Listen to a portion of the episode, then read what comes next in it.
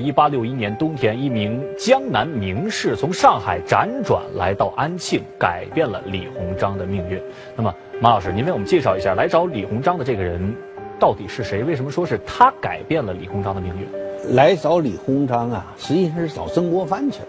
哦，哎，这个人名字叫钱鼎铭。嗯，太平军在全国兴起之后，这个小刀会也成气候了。这样呢，在一八五三年八月初五，嗯，上海小刀会在刘立川首领的率领下就发动了起义。嗯，将大部分这个上海地区全部占领了。钱鼎明就说：“这不打到家门口了。”于是成立一个就中外啊联防局。嗯，中外联防局也不行，他兵少啊。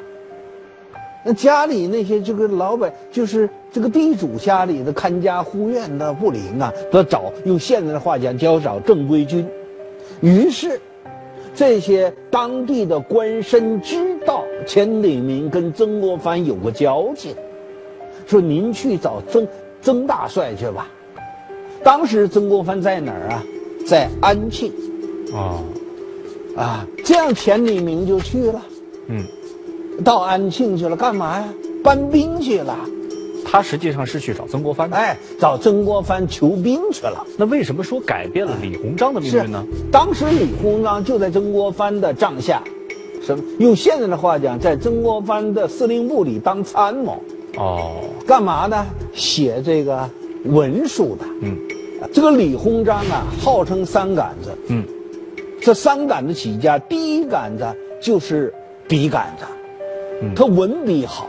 那么这个时候，钱鼎明到李鸿曾国藩的帐下求救兵了，可是呢，曾国藩部下没人去，都不言语。嗯，第一天就过去了，过两天儿钱鼎明还在那个驿站呢，可是还是没人去。这时候，朝廷一这个旨意就下来了，赶紧派兵到上海，不要让上海被小刀会所控制。因为当时上海就已经非常发达了，是清政府的最富的税收的来源地呀、而曾国藩的手下没人去，这曾国藩一筹未展之际，李鸿章说：“如果嫡帅您恩准，我去吧。”就这么一个我去吧，就成就了李鸿章。于是第二杆子就出来了，这李鸿章三杆，第二杆子枪杆子就出来了。嗯，其实我们知道，这个曾国藩比较擅长的是这个湘军，而湘军是打水战的。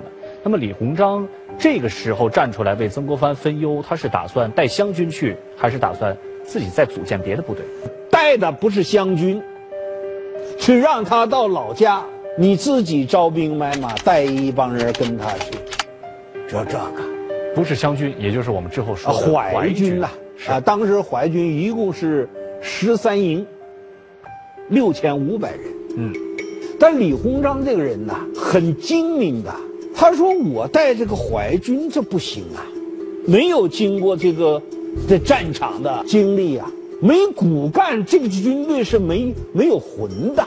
这个军官是军队的魂呐、嗯，于是他学会了，他想起孙子的那句话：“是用智慧营造一个有利于自己做事的条件，这就是借势造利。”于是他临走的时候，他想起来了，啊，我得借点兵啊。没错。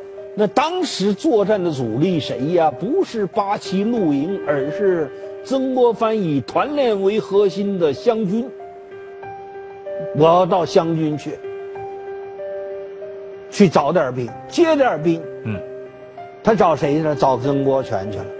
这个曾国荃给他没给他？给他了。嗯为什么？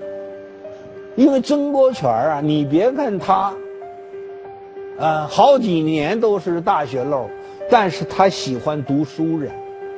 第二，他喜欢文笔好的人，而且呢，李鸿章是我大哥最为器重的参谋幕僚之一。这时候又开口说话，而且本来这活是我去的，我应该走一趟，结果呢，我因为盯着南京的啊，南京太平天国的老老巢，所以说人家是带我去的，给了两个营，一个是曾学启的开字营，一个是陈飞雄的雄字营。嗯，这两个营就成为淮金的基本的骨干了。所以曾国藩借着这一个开字营和一个雄字营两个营为一个基础，来组建起了他当时的我们也就是我们之后所说的这个淮军，打算进攻上海。那么当时上海您已经为我们介绍了，已经被太平天国包围了。在这样的一种情况下，再带淮军打进去容易吗？不容易啊！你就是航用现在的军语，就航渡的过程中，呃，从安庆，嗯，到上海。这个长江的航运过程中，就这关就难过呀。为什么？哎，为什么？安庆到上海必经南京啊，而南京是太平天国控制的，你怎么过去啊？他是坐船去的，啊，那路上路上走的绕多大弯啊？你得绕过南京啊，而南京包括苏南。一带都是太平军剿刀会控制的啊！你总不能从厦门到，然后坐海上到船到乌村口吧？所以要航渡这个航运过程中，这个就关就难难过呀。如果太平军发现啊，你的运兵的船都是运就轻的，他叫这个太平军呐。管这个清军叫妖兵，他不杀吗？他不拦吗？他不劫吗？你能过得去吗？嗯，所以李鸿章啊，想来想去借了英国的火轮船，一共分七批，挂的英国国旗，从安庆到上海，那难在哪儿啊？难在是不让人发现，太平天国它并不是说是每一个岗位都有人把守，我借的还是英国的轮船，是啊，挂着英国的国旗，难道士兵就没有机会说，我上到甲板上去稍微透透气吗？没有，一点没有。为什么？中王陈玉成、中王李秀成的部队，一个在苏南，一个在安徽啊，一旦被发现了你是英国国旗，你自己他不敢。但是如果再盯紧，一看那时候有望远镜，一看全身都是湘军，前面写个大字儿“练”，他受得了吗？他应该杀你了，要劫你，要抓你了，所以都闷。我不方才都遭那个罪呀！当时我方才刘铭传的部队有个少官，早这样连个金山都给我，我都不干。这时候刘铭传听着之后，啊，杀！怎么砍啊？都晚上砍，白天弄到甲板上。万一太平军发现了呢？晚上把他砍了，还得把衣服扒了，因为你带着，对，呃，清军穿的清军的军装，啊，那边说怎么了？怎么跑这儿来了？给他杀了，哎，所以这个最糟的，啊，太难了。这时候好不容易到了上海，过了小半个月啊，到上海去了，然后一下船，你想会这种跑？会成什么样子？灰头土脸，面如菜色，踉踉跄跄，啊，都打晃啊！嗯，风一吹都抱电线杆子那主了，都是。所以说，上海那帮官绅们，中外联防局本来对这支军队好，要盼呐盼呐盼援军来了，没想到从船码头下来是这帮人，大失所望。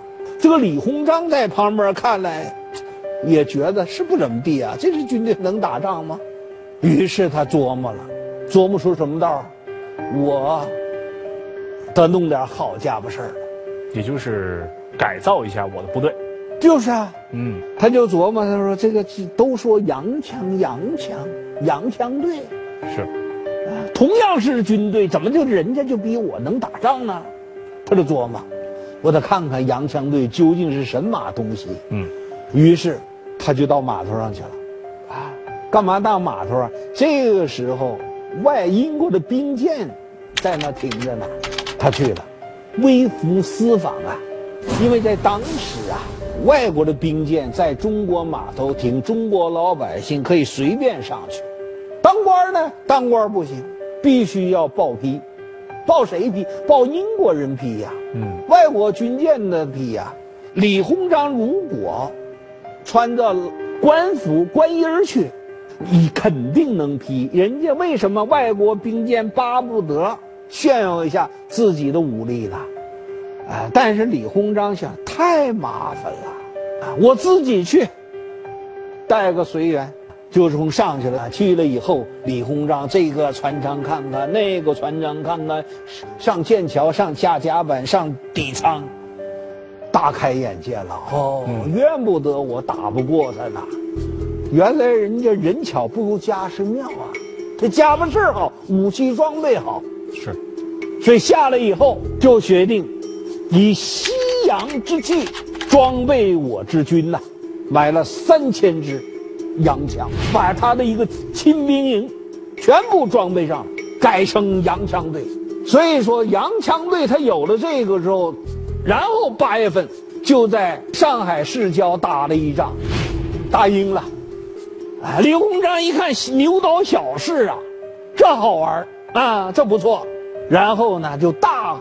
面积在他的淮军中推广，所以说他这这个武器人巧不如家身妙，这武器装备来了，我再打起仗来我就不怕了。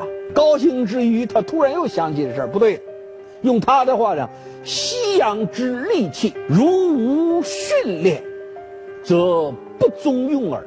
是我们也不是说现在随便是个人过来拿枪就能打。是啊，是啊，用过你得有好牌，你还有牌技呀。是。所以说，他开始聘聘西方的教官，来用西方的练兵之方法训练我的淮军。在当时非常拥有先进武器的淮军，他是决定瞬间就去决定与太平天国厮杀。我就跟他在一八六二六六月份、八月份、十月份，以来呢，在上海郊区、苏南取得三次决定性的胜利。嗯，就这支这个洋枪队为主的淮军呐，啊。我什么意思啊？也给长脸，有面儿啊，所以他一更觉得这好了。于是，这个洋枪啊，我需要去更大量的购买这个东西。没想到又出问题，出什么问题？为啥呀？他是利用外国军人购买这个洋枪洋炮，而外国军人啊，他骗他啊，一两银子，他报六两。三十两银子一发炮弹，所以后来呢，他说我自己弄吧。于是洋务运动不就出来了？洋务运动的发起人之一就是这个李鸿章。是刚才呢，马老师为我们提到了三场战役，通过这三场战役的胜利，李鸿章是声名鹊起。他的兵营呢是由最先的十三个增加到了五十个，人数也达到了七万多人。李鸿章。借曾国荃的兵营组建了淮军，借洋人的势力来训练军队，这就是我们之前提到的他做官秘诀里的“借”。然而，就在李鸿章刚刚在上海站稳脚跟、洋洋得意的时候，突然发生了一次意想不到的事变，震惊中外。这几乎让李鸿章之前所建的功业全部付之东流。而这次事变，也恰恰体现出他做官的第二个秘诀，那就是狠。那么这个“狠”字又是怎么回事呢？看过陈可辛导演的《投名状》这部电影的朋友，应该对接下来的这个片段印象深刻。我们一起来看一下：关上城门，放箭射杀太平军。这很明显的看出了李鸿章的狠。而电影中的这一幕，恰恰就是取材于李鸿章苏州杀降一事。马老师，苏州杀降这是一个什么样的情况？李鸿章的污点之一呀，就是这个苏州杀降这件事儿。他这支淮军已经基本打遍苏南无对手了，最后就是啊苏州了。他开始打苏州，苏州的守军是由太平军的穆王谭绍光指挥的。嗯，谭绍光这个人英勇善战，坚守不屈，但是。谭绍光他下面几个人不好，谁呀？四王、四将，他们是早有反心，不想打了。投降吧。但是谭绍光这个人是坚贞不屈的，于是这些人就琢磨：咱们投降了吧。而且这四个人呢，在整个苏州城内，他四分之三的兵力是在他们手中控制的。苏州城八大城门，六个城门在这四王四将手中控制啊，所以完全有这个实力。就天天琢磨这一件事儿啊，咱们降了吧。而这个事情被取代华尔当淮军常胜军，淮军手下有个常胜军，就是以洋人为主的，过去那个洋枪队。嗯，当头的就是英国皇家炮兵军官出身的戈登。嗯，戈登。被他知道了，戈登就跟李鸿章建议呀：“咱们能不能招降他们？这样呢，花最小的钱，啊，给我做更大的事儿啊。”李鸿章说：“行啊。”于是让程学启、开字营的头将领和戈登负责这事儿。为什么叫戈登负责？因为太平天国不是一个拜上帝教吗？嗯。啊，他对洋人不是一律，不是一律排斥，是叫洋兄弟呀。所以派戈登去，这叫派戈登去了，沟通一下啊，沟通。这样呢，从一八六三年十一月二十九号到十二月二号，双方双方来往了三次，进行了三次谈判，所以都谈好了。二号、三号，李鸿章就给上面写折子，啊，有件什么什么什么事儿。降官苏州的降将，应一律宽恕为宜。嗯，当时李鸿章还没这个杀降的这个想法呢，还写了折子给上边啊。这是十二月三号、四号，高永宽、汪安军、周文佳这帮人呢，就开始开会了。这个会儿开了两个多小时。当当天十二月四号两点的时候，高永宽。跟谭绍光开始口角了，嗯，两个人越争越老，因为谭绍光已经获得线报了，啊，高永宽很可能要辩解，但是又没有抓住真实凭据，谭绍光是敲的他的，嗯，那一敲的谭高永宽不就闹起来了吗？一闹起来，两个人正在闹呢，汪安军掏出剑一刀从谭绍光的后腰就进去了。谭绍光一倒，那个四天将之一王有为抽出匕首，把谭绍光的脑袋砍下来了。然后他就让他的士兵扑杀谭绍光部。四点钟往外边上射响箭，五点钟李鸿章的淮军进城了。进来以后，然后呢，李鸿章，呃，专派的人验明了证尸啊，这是不是谭绍光？你都验的是不是啊？一看是查，确实无，然后就安排这时候程学启就跟那谁呀有段对话，他的对话过程，他高永宽说：“请转告李大人，我呀，啊，这军队能不能给保留？啊，我还要为他卖命啊，服务的，做贡献呐，这个。我的兄弟，你别猜开，实际上高永宽呐，他怕。”怕什么？就怕方才告《无名状》那一手啊！我只要我军队有有军队，你李鸿章，啊，失信又奈我于何呀？他留这么一手，而程学启这个人呢，非常精明。不对，我宁可信其有，不可信其无啊！他回到大营就告诉李鸿章了，这些人呐。贼心不死，还想啊找机会造反，不能说是诈降，但至少他贼心不死。李鸿章这个时候就有了，因为折子已经出去了。嗯，如果我一旦给他弄进来了，宽恕他们，他们再反了，皇帝该剁我的脑袋了。算了吧，就想杀他了。嗯，十二月五号。上午九点钟，戈登给那谁个李鸿章说的，活儿给你干完了，高永宽已经降了，我常胜军两个月的影响追加吧，给我两个月影响。李鸿章琢磨，李鸿章三杆子之一就是这第三杆子，就二杆子。什么叫二杆子？晚中的话讲，他是一个痞子。你别看他进士出身，他在官场上有很多脾气，混不定。你管我要开价，不给。最后呢，第二天早晨，给了他一个月的影响，我多给你开一个月影响，最佳，没答应他的全部要求。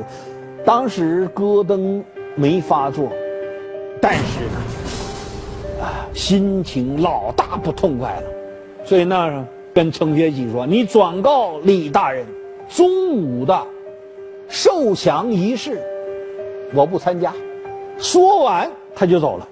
那么十一点三十分的进城了，跟大王高永宽说：“怎么样？需不需要我保护你啊？你要需要我保护你，给你我给你留点兵。嗯，但是高永宽没事，我昨天跟程学启呀谈的不错，用不着，所以让他那四王八将带着一些的护卫，啊，策马就奔向了城外。这时候已时针已经指向十二点了，十二点三十分。”双方寒暄过后，最后李鸿章递个眼色，程学启杀，在酒席宴上把一个一个牵走，在南河沿全部给砍了。砍了之后呢，当天下午三点钟的时候，程学启看见了戈登，戈登说：“怎么样啊？典礼上是不是不错呀？”程学启说呢：“这些人没有见啊。”这个戈登说：“人哪去了？不对呀，我中午时候还在看到他们呢。”然后就找，实际这个人已经没了。直到十八小时之后，高宽的养子高盛禄把这个事儿告诉戈登了。我全家都被李鸿章的怀军给圈起来了。这个时候，戈登又想起他这个一个月的银，我要两个月，你可以给我一个月，勃然大怒，然后就要跟拿出抽出枪就要跟李鸿章拼命去了。所以说，这就是苏州杀降的前前后后。通过镇压太平天国一事，让李鸿章见识到了西方军械的厉害之处。之后就开展了大家在这个中学历史课本里都看到的洋务运动。洋务运动的第一步，李鸿章要向西方去学习什么呢？中国的洋务运动开始啊，嗯，是产生于一八六一年安庆军械所，嗯。要什么？要造枪造炮啊！而中国的洋务运动是官办的。后来那个洋这个安庆军械所那点东西不行啊，那毕竟安庆那个地方工业也不发达，又是个内陆，长江边上一个小城市。于是李鸿章在上海、苏南，在上海这些，啊拿下以后，就请曾国藩支持在上海建立。江南造船厂，啊，他当时江南制造总局，嗯，啊，请洋人，啊，洋工程师、洋技术员用西洋人的图纸生产洋枪洋炮，那么中国开始了洋务运动就此拉响。而洋务运动兴起，说明什么？说明。当时清政府的高层认识到了中国落后，开始走进世界，嗯，所以这一步，李鸿章应该说是第一人，是有进步意义的，嗯，李鸿章有亲自去啊，拿个小板凳看生产炮，有时间他就去看呐，结果有一次呢，听了之后他，因为这个他有一个当时。他遇聘用一个重要的一个人物，叫马格里。这个马格里啊，他是学医的。李鸿章是什么？有饿了糖也能充饥呀。你毕竟洋人呐，那肯定洋玩你懂啊。呃，马格里军医出身，所以说他对制枪制造业啊，特别军火工业，他不懂。嗯，所以出了很多事故。有一次，是李鸿章去那时候出事故，一炮在堂内炸响了，二十多个官兵都死了。但是李鸿章没有因此说这不能做，这玩意儿不能做，继续。所以，这么洋务运动就慢慢慢慢发展起。这批幼童也可以算是中国的第一批留学生了，特别是当时清朝，应该严格意义上来讲，算是第一批留学生。因为李鸿章知道，怎么用这些人，不靠谱啊。是。他也知道，可是自己的人呐，中国人又不会，洋人又跟我不一条心，怎么办？我自己从培养，我从小培养，这就是有远见了。而这个时候，李鸿章想睡觉，有人给送枕头来了。中国第一个耶鲁大学的毕业生，号称中国留学生之父的荣闳，嗯，回国了。荣闳是广东香山人，就是今天中山市。嗯，他跟孙中山先生是同乡。他后来呢，到美国去读读大学，到耶鲁毕业了，是中耶鲁耶鲁大学第一个中国的学生。回来以后，因为这个人爱国呀，他就找朝廷啊，要学西方啊科学技术。学习西方的科学技术需要人，能不能让一些中国的青少年到美国去读书？我帮你干这个活嗯，这事儿弄出来了以后啊，曾国藩。李鸿章都叫好，好，好啊！然后就力成此事，在全国挑了一百二十个男童，分四批到美国去学习。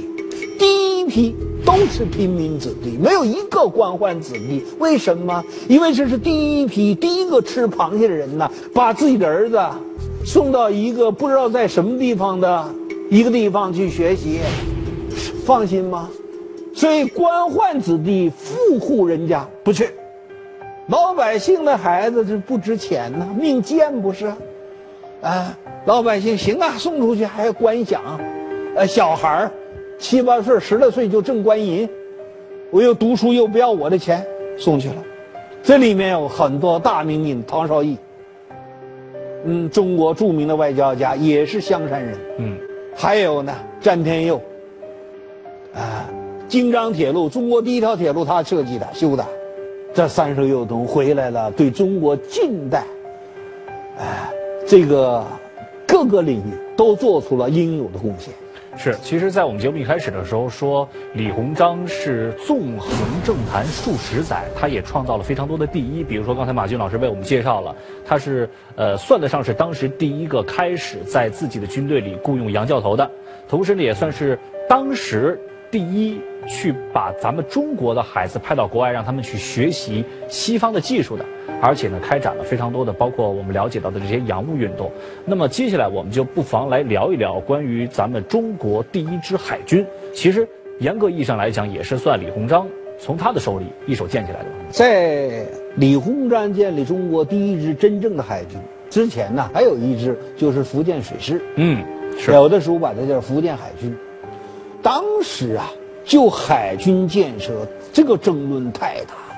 近代之后，西方外来的列强都是从海上进入中国的，除了俄国之外啊。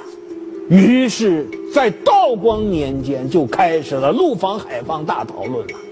到了咸丰同治年间，一共是六次大讨论了。而在六次大讨论中，各抒己见。一八。八四年八月二十二号两点四十分，在马江水面，就是现在马尾海面，在中法战争中，四十分钟，法国舰队孤马，在孤马的指挥下，八艘军舰、两条鱼雷艇、七十七门舰炮，一千八百人，就把我们偌大的南海水师。消灭的荡然无存，没了。这件事儿可真真刺激了中国当时最高的统治者慈禧太后。慈禧太后立即下诏，让李鸿章速速赶到北京见驾。当时李鸿章在哪儿啊？在天津。李鸿章当时什么官啊？直隶总督啊！直隶总督不在保定吗？怎么跑天津去了？因为当时啊，李鸿章还兼着办洋务。所以说呢，他的直隶总督府的另外一个办公室就在天津。嗯，当时天津到北京啊，可不是现在现在啊，高铁三十一分钟就到啊。他坐的是轿子，中间在廊旁还住一夜呢。颠吧颠吧颠吧，这李鸿章一边坐轿子一边琢磨，这个颠到的，这颠到什么时候啊？就是想我见到老佛爷，西他我我得说点什么。他说了三件事，他说我一定要跟他奏明三件：一，把这个北京到天津的一个铁路修上，京津铁路；第二，成立中英银行；第三，建立新的海军。可是到北京之后，西太后在二天。召见他五次，那两件事根本就没搭这个腔儿就他一件事儿你把海军这个事儿给我弄的，怎么能才能把这海军弄起来，弄一个强大的海军？李鸿章这也高兴，我三件事之一也行啊。然后就是那需要银子，需要多少银子？李鸿章奏奏答四百万两一年，我要建设海军，为毛毛雨洒洒水，但是我有四百万。白莲，西太后他想到西太后，呃，肯定面有难色。没想到西太后没问题，用江南四省的厘金，你办海军去。当时清政府一年税税收是七千万两，拿出四百万两建海军，这个比例不小啊。嗯，所以从这件事儿看出来，就加速了海军中国第一支海军的建立。那这样，在一八八五年，海军衙门、海军司令部正式成立。宣统，溥仪的爹就是第一任司令，副司令谁呀？这个李鸿章。一八八八年九月十七号，北洋海军正式成军，颁布了北洋海军章程。而北洋海军章程基本上是英国海军章程 copy 过来的，啊，说明那支海军已经正式跟国际接轨了。所以从这点意义上讲。北洋海军是中国第一支真正的近代海军，而不是南洋海军。一八八八年，北洋水师正式成立，中国拥有了第一支真正意义上的现代海军队伍。这时，距李鸿章声名鹊起的镇压太平天国运动已经过去了二十几年了。